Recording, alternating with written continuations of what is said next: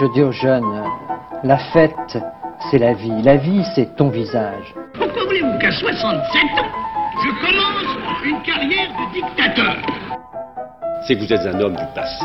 C'est ce qui m'a frappé. Vous êtes un homme qui est lié au passé par toutes vos fibres.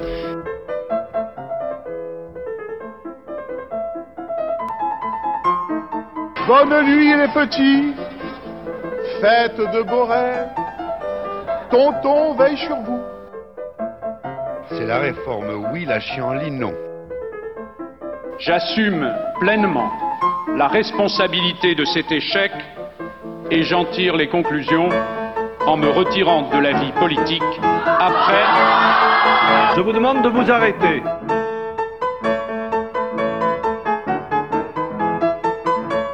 J'ai décidé de dissoudre l'Assemblée nationale. Bonjour RTR et bonjour Osgur, comment ça va? Ben Ça va bien et toi Denis? Très bien, impeccable. Et vous aurez donc reconnu pour ce 18e volet d'Escapade dans notre générique plusieurs voix de personnages qui vont nous occuper aujourd'hui puisque nous, avons, nous allons reprendre et terminer la, la vie de Jacques Chirac. La deuxième partie de sa vie euh, qui commence donc euh, depuis euh, 1993-1995 par ici. Voilà, donc reprenons là où on s'était arrêté le mois passé. Donc 1993, les élections législatives, la, dé la débâcle de la gauche. La grosse débâcle, oui. La grosse débâcle. Et donc Jacques Chirac envoie son ami de 30 ans faire le job à sa place à Matignon pour occuper les deux dernières années de cohabitation avec euh, le père François. Mm. Ainsi, le maire de Paris, donc Jacques Chirac, se donne deux ans pour préparer l'échéance présidentielle de 95 avec l'aide de ses employés fictifs à la mairie de Paris. Échéance qu'il attend depuis 1988 et son deuxième échec, François Oui. Mitterrand. et donc il ne veut pas perdre une troisième fois. Or, un caillou dans la vient se glisser dans la chaussure de Jacques Chirac. Convaincu par les siens qu'il est un bon Premier ministre, Balladur se voit bien enfiler le costume de taille supérieure et se lance donc dans la course à la présidentielle, coupant de court les plans de Jacques Chirac. Devant ce coup de poignard dans le dos, Chirac l'a donc amer et donne à son ex-fidèle compagnon le sobriquet de couille molle. Voici un brillant extrait tiré des guignols de l'info, résumant avec brio l'animosité entre les deux ex-amis du temps où ils travaillaient au cabinet du regretté Georges Pompidou à Matignon. Mesdames et messieurs, Édouard Balladur. Edouard. Hmm, Jacques. Edouard. Jacques. Edouard. Jacques. Enfin, vous n'êtes pas vu depuis deux ans, vous avez sans doute des milliers de trucs à vous dire.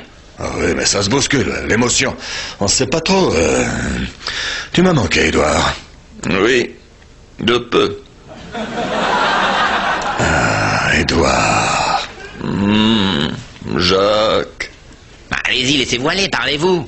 Ah, Vous savez ce que c'est C'est toujours euh, le premier mot qui est difficile à dire.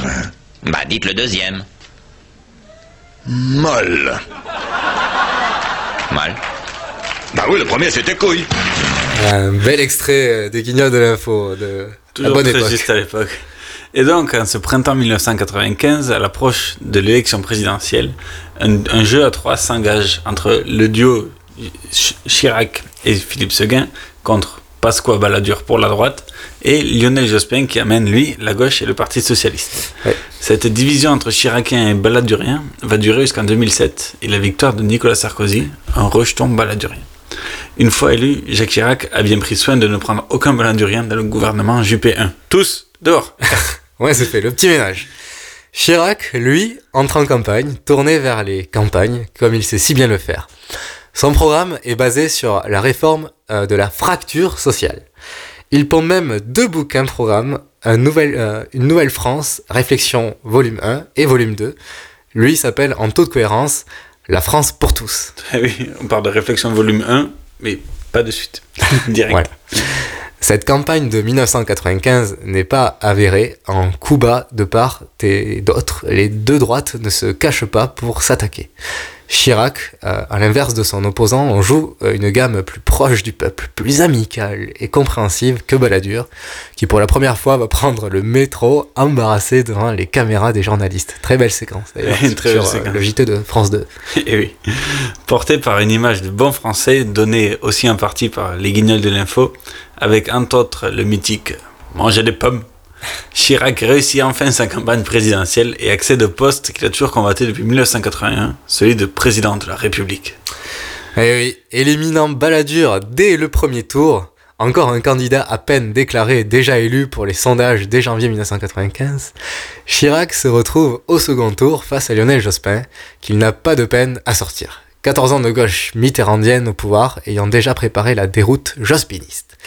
La joie est palpable dans le clan Chirac, celui de Jacques et celui euh, de sa directrice de campagne, Claude, sa fille. Alors, vous venez d'être élu, mais certains évoquent déjà un troisième tour social. Oh putain Mais on peut pas être content cinq minutes dans ce pays.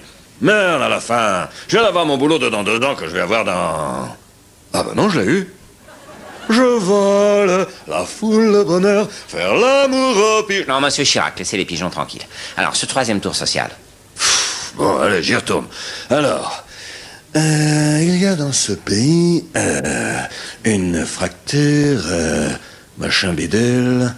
Oh, puis merde, la fracture machin bidule, j'en sais rien. J'en sais plus rien.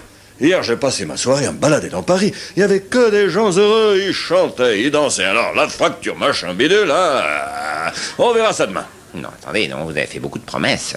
Les Français attendent beaucoup de... Merde. Pardon Merde, je vous dis merde. Putain, ça vous ferait rien d'attendre dix jours. Je viens à peine de l'avoir, mon boulot dedans deux ans. Oh putain, je l'ai, je l'ai, mon boulot dedans deux ans. Ah, petit biloua, des petits, petits boulou-boula. Oui, je crois qu'on va laisser monsieur Chirac à son bonheur. Comment? Oui, pardon, je voulais dire le, le nouveau président de la République. Ah, le nouveau président de la République. Voilà, enfin, enfin, depuis 1981 qu'il essaye.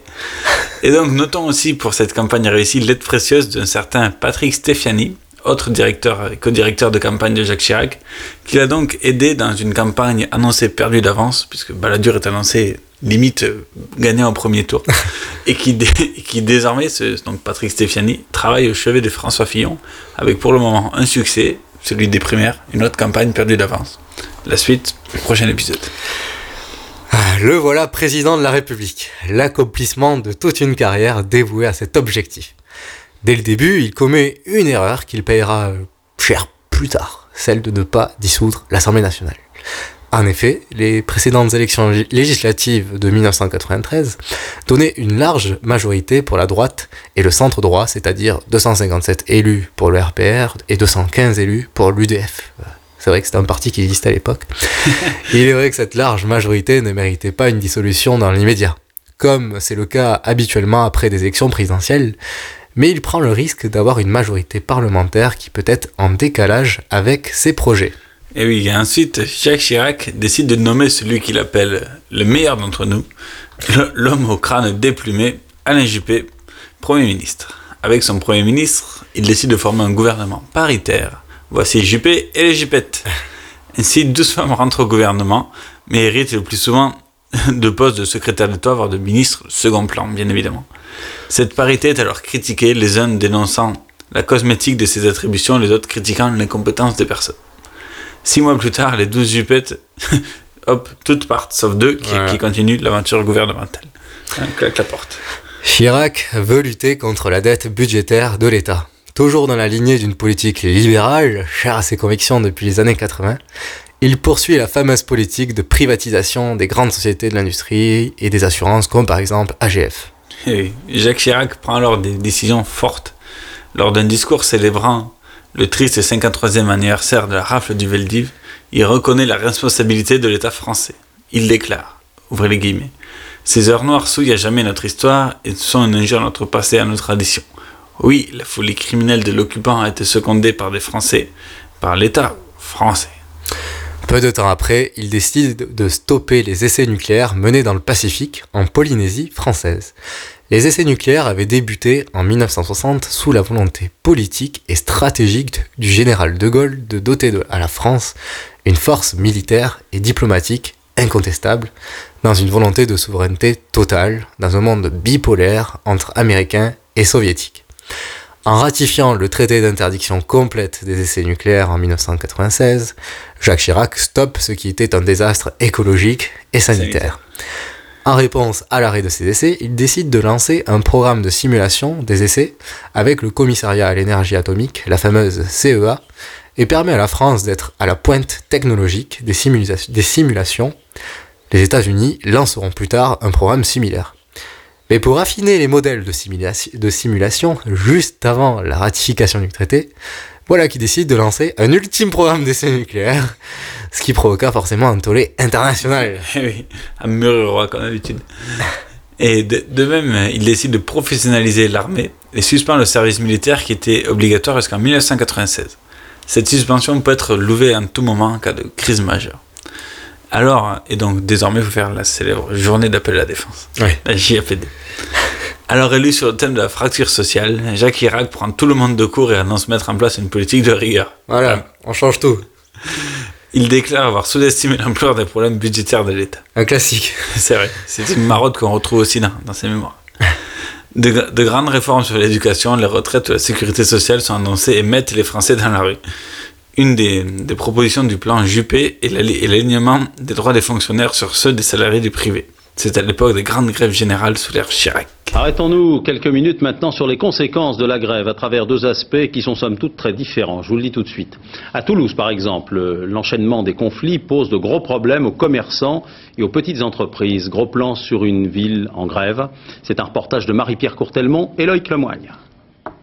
À l'heure de la gelée du matin, engoncés dans leur parka, au bout des rails, il y a les collègues, devenus copains au fil de la grève, le feu autour duquel ils se réchauffent et les coups de main donnés par des Toulousains anonymes. Une personne, oui, qui est venue il y a deux jours, nous a mené 150, 180 croissants, je crois. Cette solidarité, les cheminots ont bien l'intention de la rendre aux autres fonctionnaires.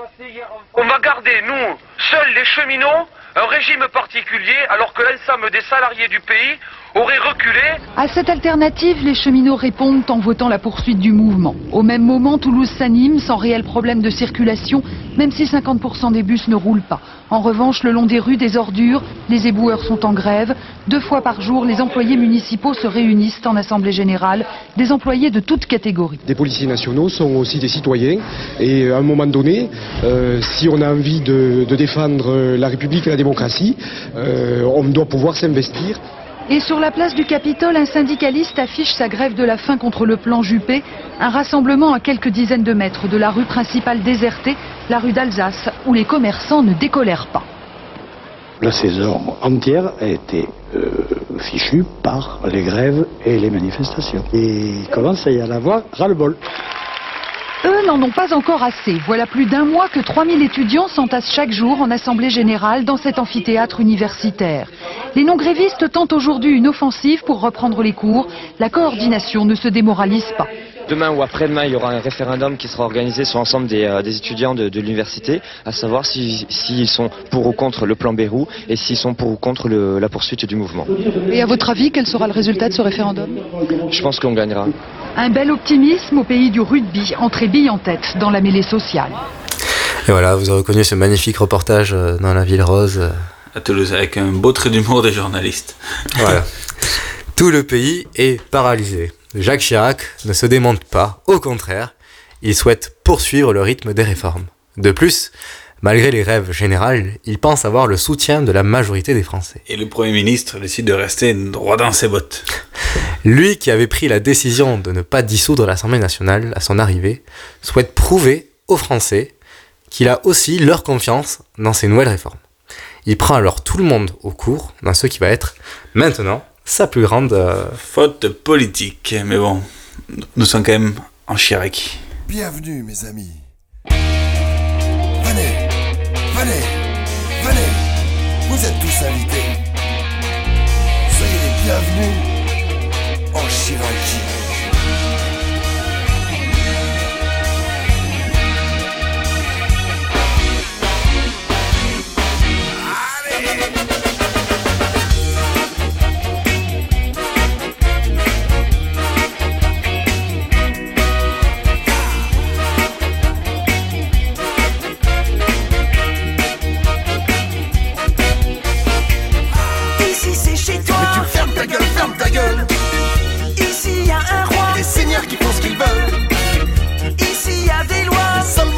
Seulement pour le peuple.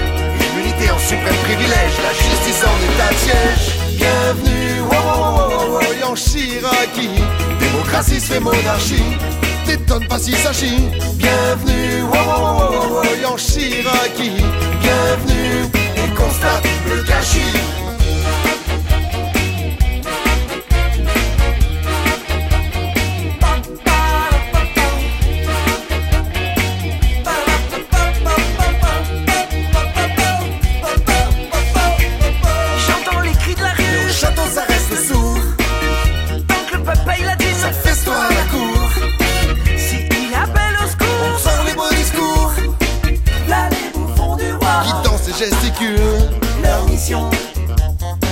Passer la pilule. Promesse sans mensonge, sans le moindre scrupule. Mais dites-moi, dites-moi, qui est encore crédule? Bienvenue, oh, oh, oh, oh, en Chiraki. Démocratie se fait monarchie.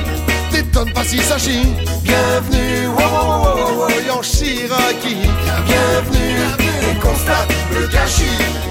Pourtant, il est valeureux, oh qu'il est valeureux. Si souvent. Si souvent, si souvent victorieux, si souvent victorieux. Détournement de fonds. Emploi fictif. Abus de biens sociaux. HLM de Paris. Contemple les victoires de notre roi. Dans sa guerre, dans sa guerre, dans sa guerre contre nos lois.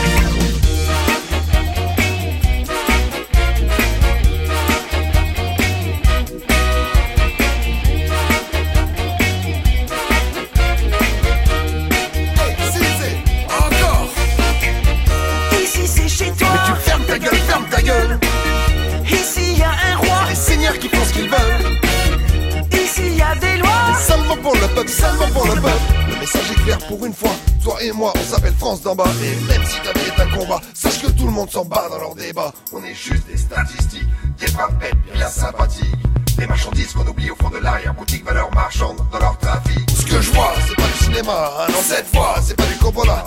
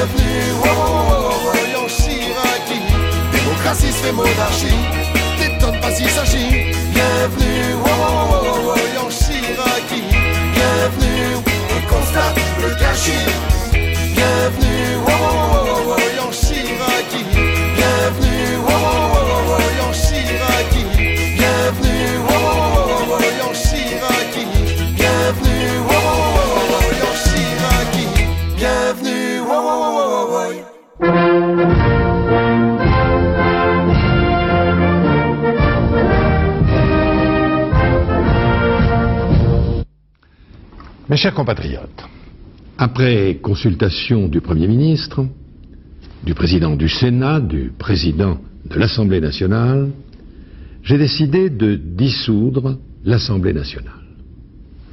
Le décret de dissolution et le décret fixant les dates des élections législatives au 25 mai et au 1er juin seront publiés demain matin.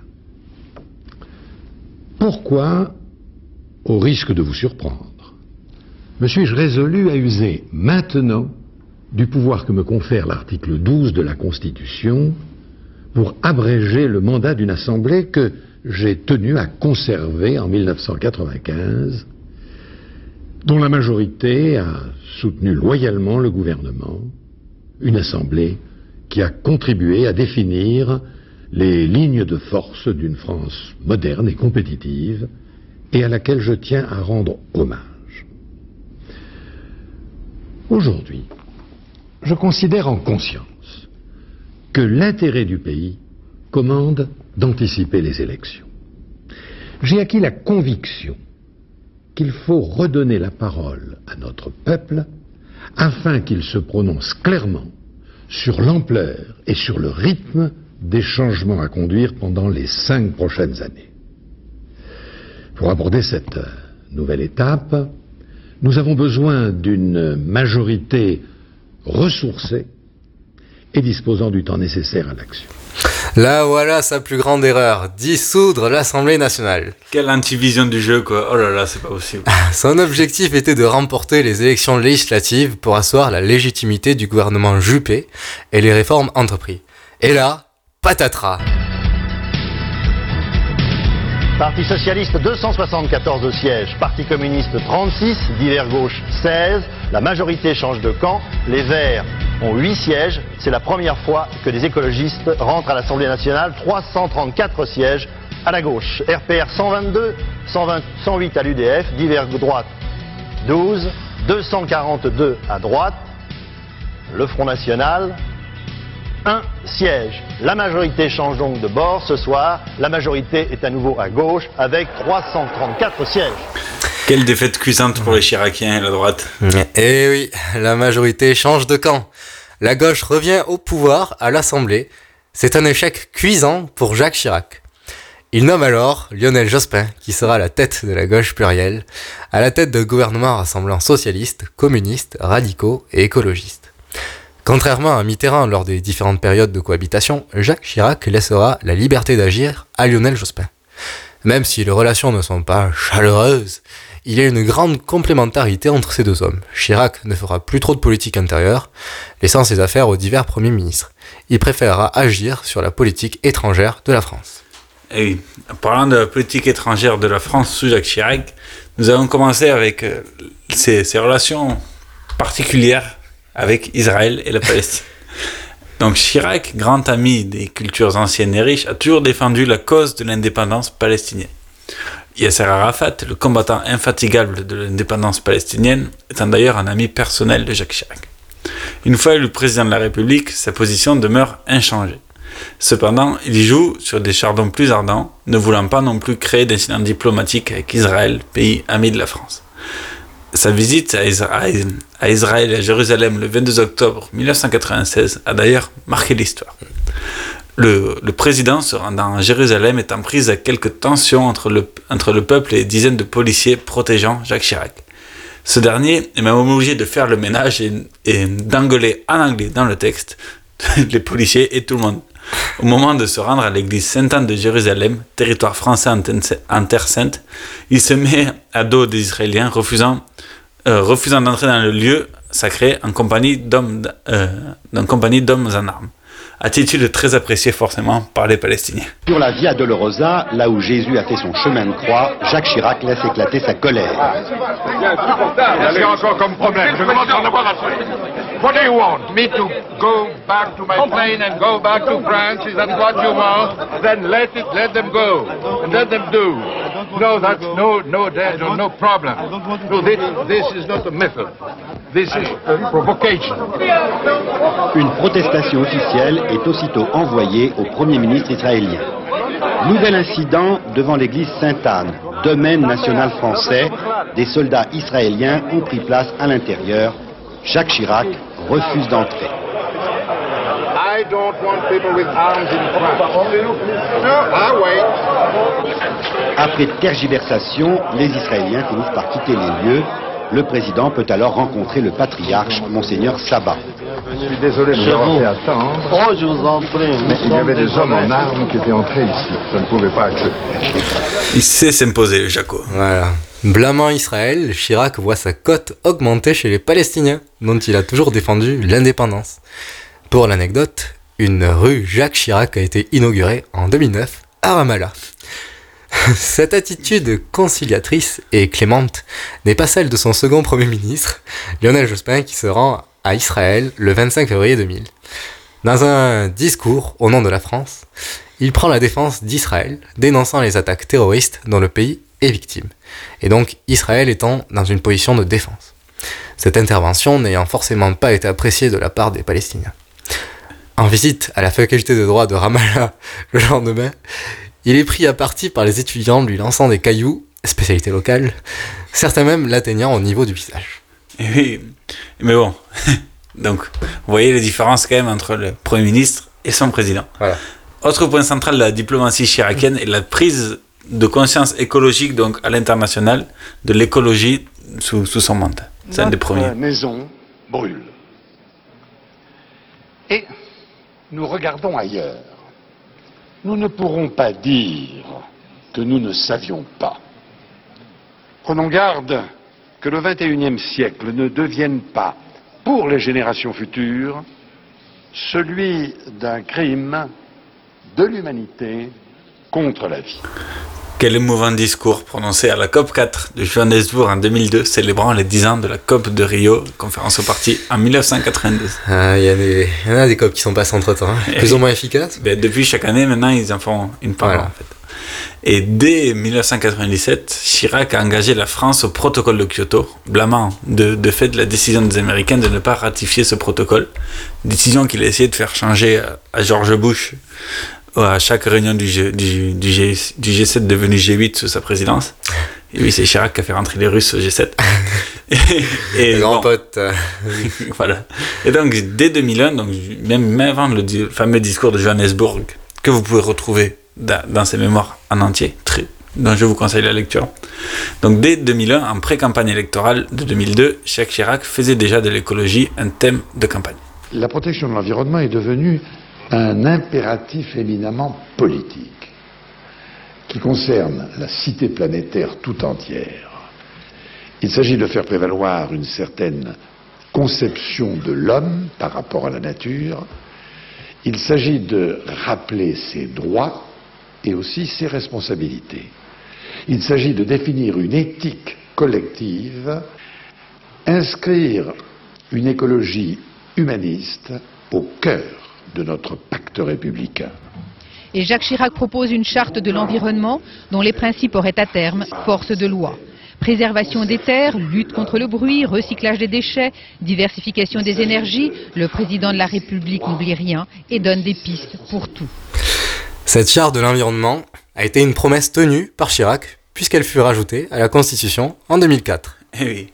Mais bon, quand même, le, le point d'orgue, le point d'honneur de, de notre diplomatie sous la, la- la présidence Chirac, donc euh, nous allons même jusqu'à 2007, a été là, évidemment la crise irakienne de 2004. Ah oui, un grand épisode. Le début du XXe siècle est marqué par les attentats du 11 septembre aux États-Unis. La France a engagé ses forces au sein d'une coalition internationale dans une guerre en Afghanistan. Toujours le cas.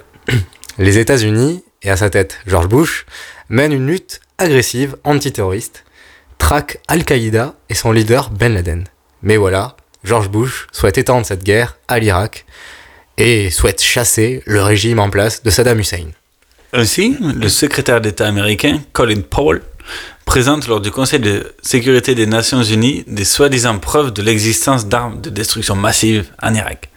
Rappelons que Colin Powell himself av- avouera quelques années plus tard la supercherie de ces preuves. Pourtant, à l'époque, une nouvelle large coalition se met en place pour une éventualité d'une guerre en Irak. Mais contrairement à l'épisode afghan, Jacques Chirac ne souhaite pas entrer en guerre en Irak. Il émet des doutes face aux preuves d'armes de destruction massive présentées par les Américains. La France s'allie avec l'Allemagne, la Russie et la Chine, qui sont aussi défavorables à une invasion en Irak. Avec l'aide du ministre des Affaires étrangères, Dominique de Villepin et ses alliés, Jacques Chirac obtient l'obligation d'un vote à l'ONU sur l'intervention ou non des États-Unis en Irak. Jacques Chirac s'oppose alors à la coalition autour des États-Unis, allant jusqu'à menacer de mettre son veto au Conseil de sécurité des Nations, Unies contre l'intervention américaine. Il défend un monde multipolaire et non unipolaire sous contrôle des États-Unis, ainsi que la souveraineté de la France, c'est du pur gaullisme. Et oui. Et après l'accord de, Saddam Hussein, président de l'Irak, des inspecteurs sont envoyés en Irak par sous mandat des Nations Unies pour vérifier la présence ou non d'armes de destruction massive et retardent donc l'entrée en guerre des États-Unis. Euh, mais les résultats se font attendre et les Américains s'impatientent. À l'ONU, la tension est au plus haut. La diplomatie française, représentée par l'éminent Dominique de Villepin, il y fait un discours remarquable et remarqué. Et après la remise du rapport des inspecteurs, les représentants de chaque pays se sont exprimés. À la tête des opposants à la guerre, le français Dominique de Villepin a demandé un délai supplémentaire pour les inspecteurs. Un discours offensif et très applaudi, ce qui est rare dans cette enceinte. Réplique de Colin Powell, côté américain. L'Irak triche avec l'ONU. Les inspections ne peuvent pas se poursuivre indéfiniment. Samasoula. Chacun des 15 membres du Conseil de sécurité disposait de 10 minutes pour présenter sa position après la présentation du rapport. La Syrie, seul pays arabe au Conseil, a ouvert le bal en apportant un soutien sans réserve à la poursuite des inspections, soulignant que l'on accusait l'Irak de ne pas respecter les résolutions de l'ONU alors qu'Israël en a ignoré plus de 500 et qu'il possède des armes de destruction massive. Sans surprise, le ministre français des Affaires étrangères a estimé que les inspections donnaient des résultats qu'il fallait les poursuivre. La France a cependant rappelé qu'elle n'excluait pas le recours à la force en cas d'échec des inspecteurs. Merci, Monsieur Blix. Dans ce contexte, l'usage de la force ne se justifie pas aujourd'hui. Il y a une alternative à la guerre. Désarmer l'Irak par les inspections. De plus, un recours prématuré à l'option militaire serait lourd de conséquences. Dans ce temple des Nations Unies, nous sommes les gardiens d'un idéal. Nous sommes les gardiens d'une conscience. La lourde responsabilité et l'immense honneur qui sont les nôtres doivent nous conduire à donner la priorité au désarmement dans la paix. Et c'est un vieux pays, la France d'un vieux continent comme le mien, l'Europe, qui vous le dit aujourd'hui, qui a connu les guerres, l'occupation, la barbarie, un pays qui n'oublie pas et qui sait tout ce qu'il doit aux combattants de la liberté venus d'Amérique et d'ailleurs. Fait dans l'hémicycle du Conseil de l'ONU, Dominique de Villepin a été applaudi.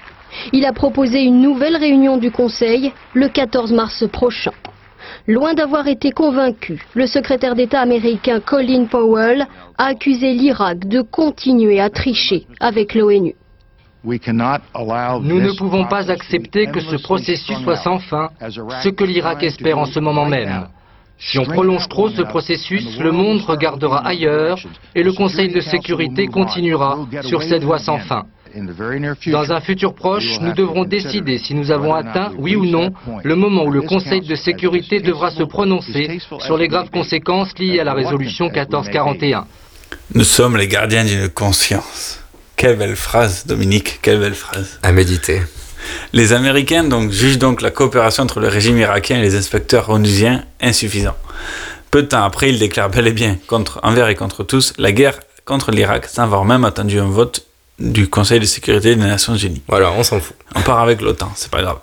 Cet épisode aura, ten- aura tendu forcément les relations diplomatiques entre la France et les États-Unis et mettra voire même plusieurs mois à s'en remettre. Les États-Unis euh, boycottant certains produits, surtaxant certains produits, comme le Roquefort, Ou le foie surtaxé à 93%. C'est un scandale. Mais bon, tant pis, la France a gardé son honneur quand même. Dernier point central de la diplomatie chiracienne, euh, ça a été l'Europe.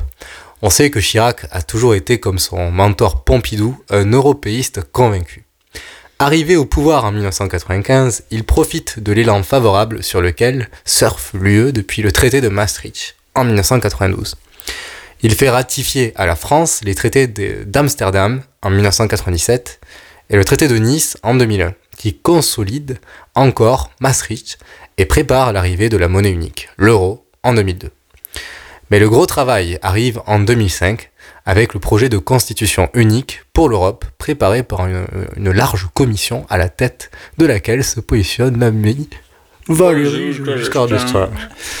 Plus favorable au projet qu'à Giscard, Chirac opte pour la ratification par référendum de ce texte d'une longueur inestimée et imbuvable qui est censé redonner un élan frais à l'Union. Le oui a besoin du débat pour gagner. Win, the yes needs the no to win. Again the no.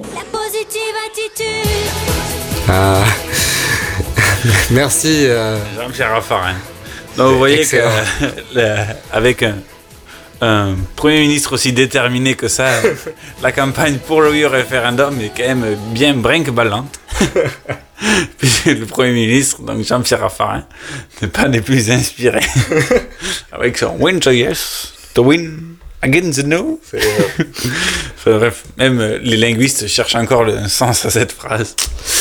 Aïe, aïe. Et donc, ils sont, ils sont son supérieur hiérarchique, n'est lui-même pas des plus inspirés dans cette campagne référendaire, et les débats se détournent rapidement de l'enjeu européen pour se recentrer sur un enjeu de politique, politique nationale, oui ou non un vote sanction contre le président et le pouvoir en place.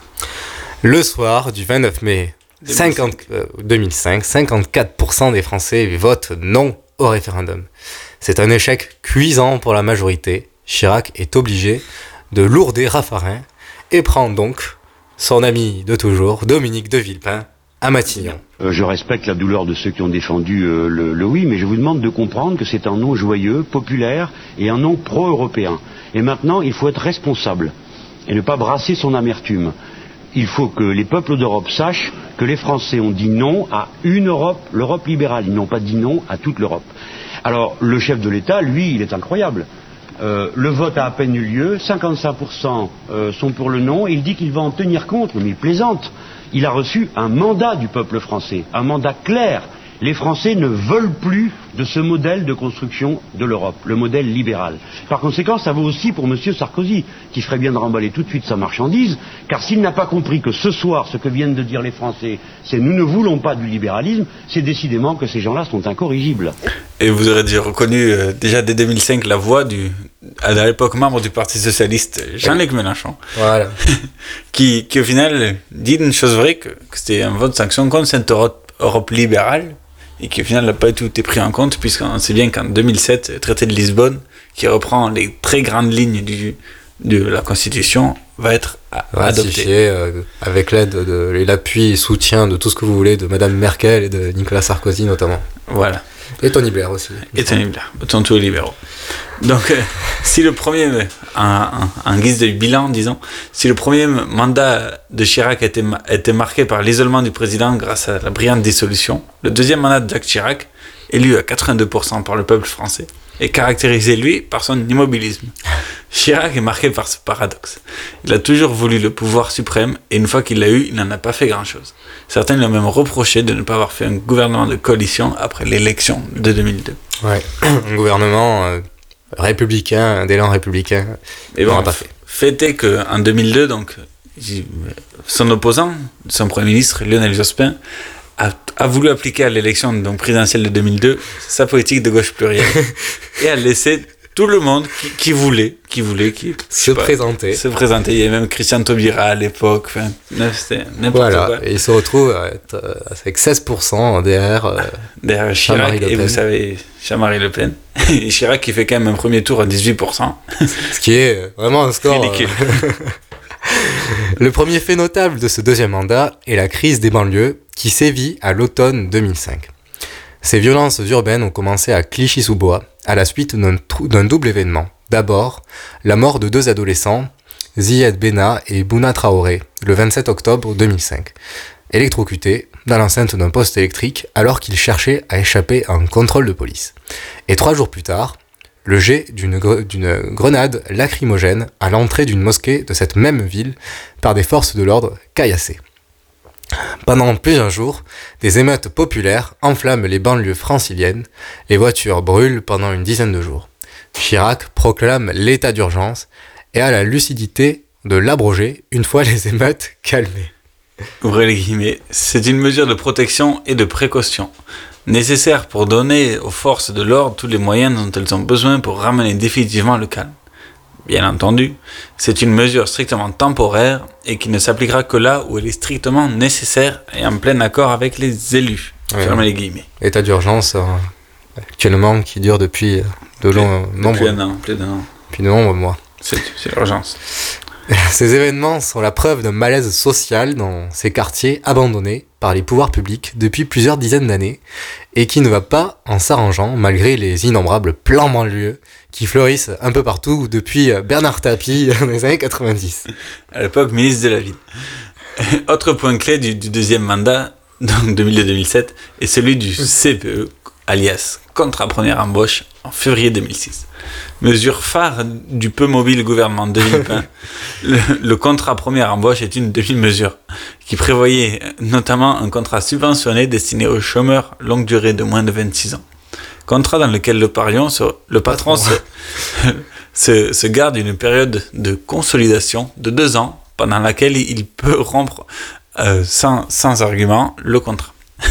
Et pendant trois ans, ce même patron est le rebénéficiaire d'exonération patronale. Voilà. Pour assurer le passage de la loi, Dominique de Villepin engage la responsabilité du gouvernement. En d'autres termes, si la loi n'est pas votée par le Parlement, celui-ci sera démis de ses fonctions. Comment mettre la pression aux députés? Voilà. Au printemps, le pays s'embrase. Des manifestations de plus en plus violentes éclatent aux cinq coins de l'Hexagone. Un nouveau phénomène s'installe comme récurrence des manifestations, celui des casseurs. Dans les manifestations, les syndicats font front commun, s'unissent tous contre le gouvernement, de même de la part des étudiants et des lycéens. Finalement, prenant son courage à deux mains, le gouvernement recule et décide de ne pas appliquer la loi, bien que votée par le Parlement. Le gouvernement de Villepin termine le mandat Chirac donc en roue libre, conscient de sa faiblesse devant le pouvoir de la rue. Arrive 2007 et l'élection présidentielle. La question s'ouvre, qui pour prendre la suite du chiracisme? Ah là là, et là, il y a deux molosses qui se disputent le flambeau, bien évidemment, Nicolas Sarkozy et Dominique de Villepin.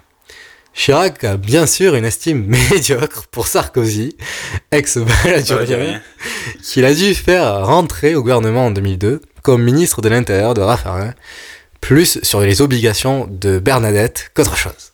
Or, Sarkozy, quand on lui donne un doigt, il prend le bras, et après un passage à l'économie, il se voit bien en 2007 dans le costume présidentiel, voire même avant, hein, il y pense euh, le matin en, se rasant.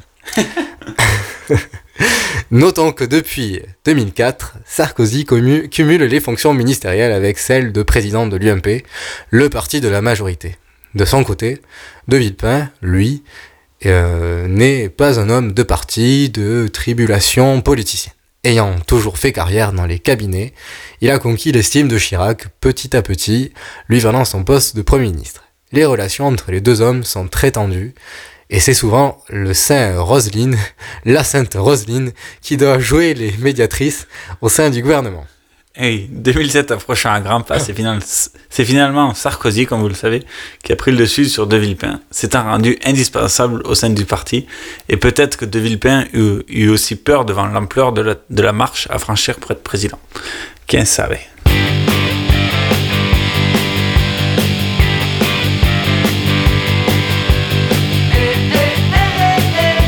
C'est une obsession. Elle ne pense qu'à ça. Elle n'endort plus la nuit.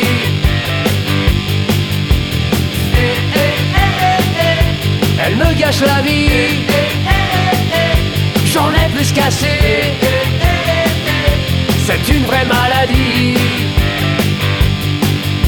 Rien ne lui fera changer d'avis. Je ne sais pas ce qui lui a pris. Car la seule chose qui lui ferait plaisir, ce serait de voir Chirac en prison.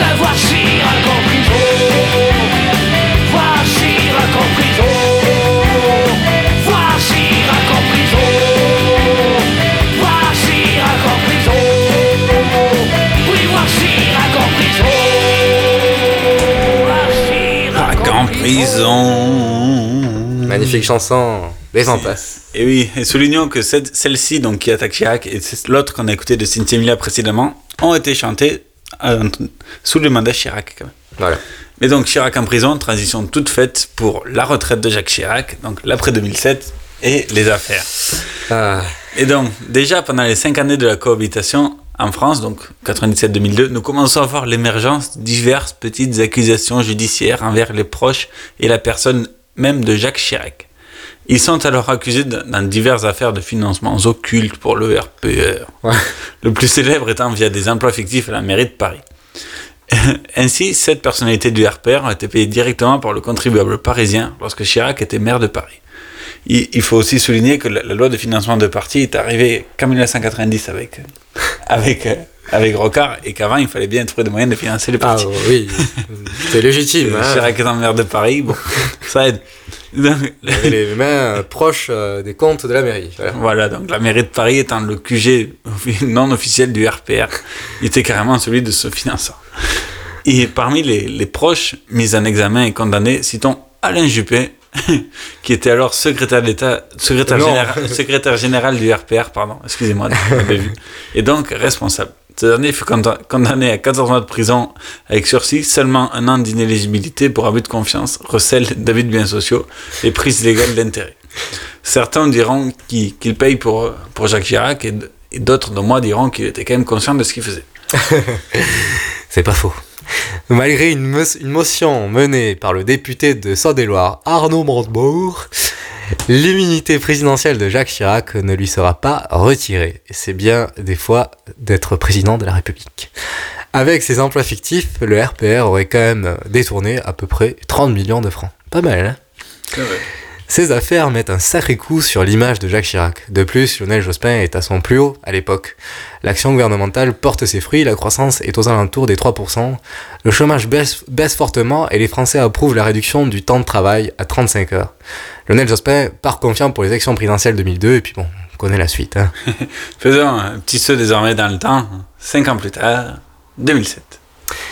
C'est le clap de fin. De 12 années à la tête de la France, une page de la République française se tourne.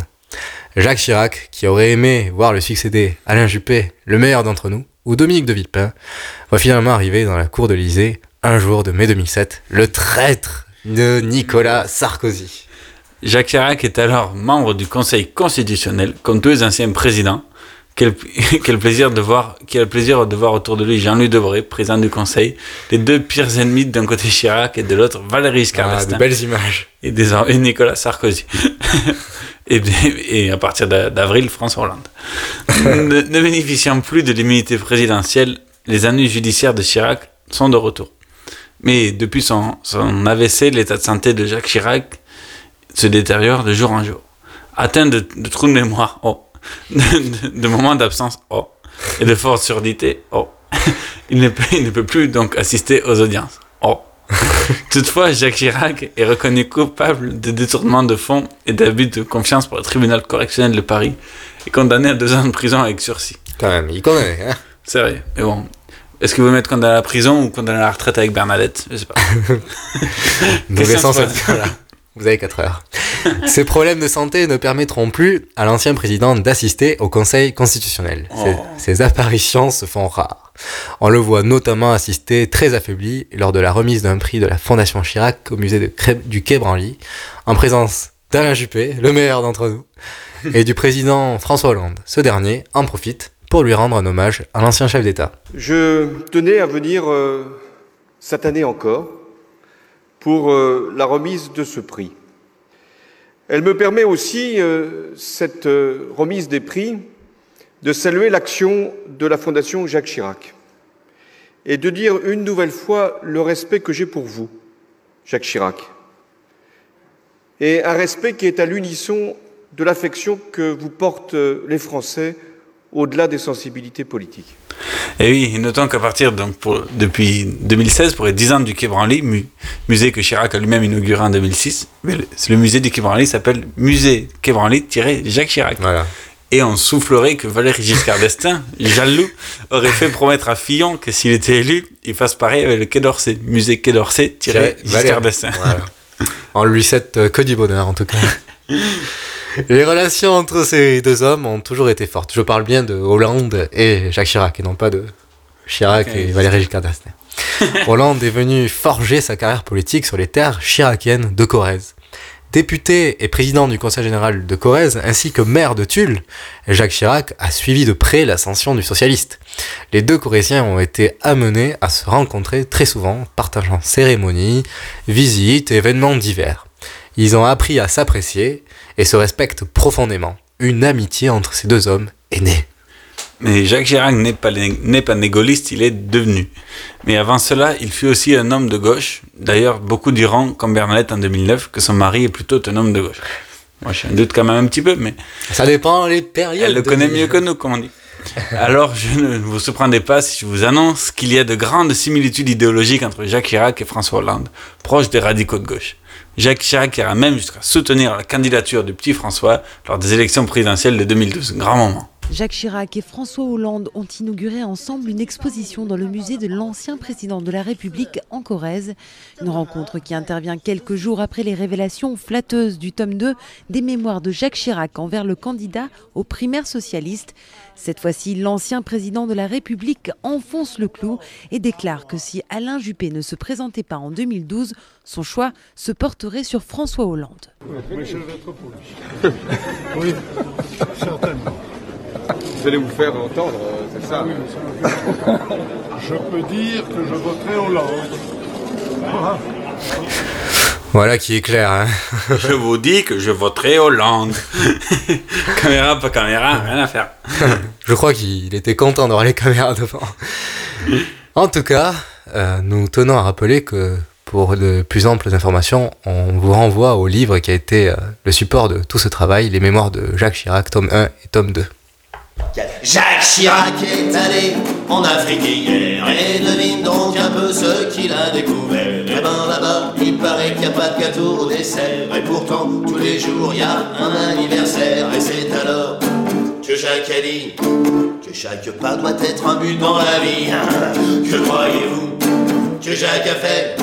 Il a offert son bouquin aux Angolais. Ah, Jacques Chirac est passé hier au tribunal. Il a dit, monsieur le juge, je n'ai rien fait de mal. Il a serré les paluches, il a montré ses dents. Il a dédicacé son livre au juge en passant. Et c'est alors que Jacques a dit que chaque pas doit être un but dans la vie. Oh, que croyez-vous que Jacques a fait Il a mis des flyers partout dans le palais. Petite chanson de la chanson du dimanche qui, pour remercier tout ça. Et bref, euh, en guise de conclusion de ces deux grandes heures d'émission, enfin, on se qu'elles sont grandes, mais on a pris plaisir à les faire. Oui. Donc, euh, comme tous les hommes avec une aussi longue carrière politique, Jacques Chirac est aussi victime de sa légende. Si aujourd'hui il reste dans la culture populaire le souvenir d'un homme franchouillard, bon vivant, bien marqué par les guignols aussi, on, on oublie rapidement l'homme aux multiples scandales, aux privatisations à gogo, aux premières cohabitations, etc. Dans, notre monde contemporain où nos institutions sont en crise et nos hommes politiques avec, il nous semble que, que le temps du chiracisme était quand même un temps plus tranquille, moins tendu. Or, c'est peut-être parce qu'il a pratiqué aussi euh, au moins 8 ans, 9 ans d'immobilisme comme politique principale et qu'il n'a pas fait les, ah, j'aime pas trop ce mot, mais bon, on n'a pas le choix, les réformes nécessaires au moment où il le fallait qu'aujourd'hui, ben, la situation pourrait peut-être être un peu mieux. Voilà. Concernant l'homme, il a forcément profondément influencé la politique française pendant ses 40 ans de pouvoir, à tous les échelons entre 1967 et 2007. Mentor de certains, ennemi des autres, il a toujours été muet par cette idée claire, atteindre la présidence de la République. Pour une fois, l'avoir rien à faire, aussi peu. Et néanmoins, du haut de ses 84 ans aujourd'hui, il reste debout, toujours, toujours vivant, toujours debout, se reposant entre ses terres co- corréziennes et son appartement boulevard Vol- Voltaire, propriété de François Pinault, ami des Chirac, qui le loue gracieusement au, au- au couple Chirac. Et contrairement aux espérances déchues de Christine Boutin, qui, qui est de plus en plus à la masse à chaque nouvelle, à chaque nouvelle sortie publique, Chirac est toujours vivant, toujours debout, comme dirait l'autre.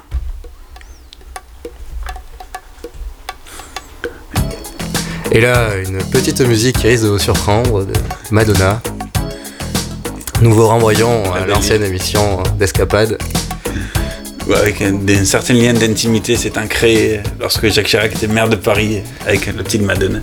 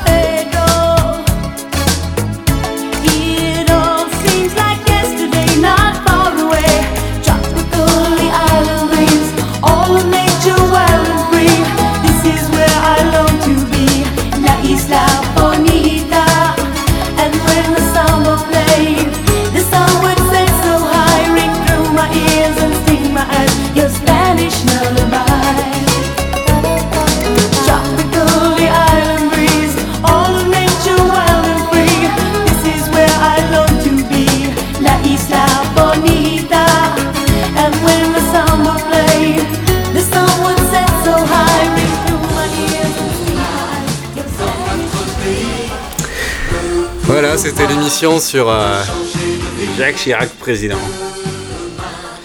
Merci de nous avoir écoutés pour cette euh, 18e émission d'Escapade. Merci à RTR de nous diffuser euh, chaque dernier lundi de, chaque mois. Et on vous donne rendez-vous donc l'année prochaine, le mois prochain, pour un nouvel opus et sûrement aussi plein de rebondissements. Et à bientôt. Bonne fin d'année. Bonne, bonne fin d'année. Bonne fête à tous. Joyeux Noël. Et bon réveillon avec modération.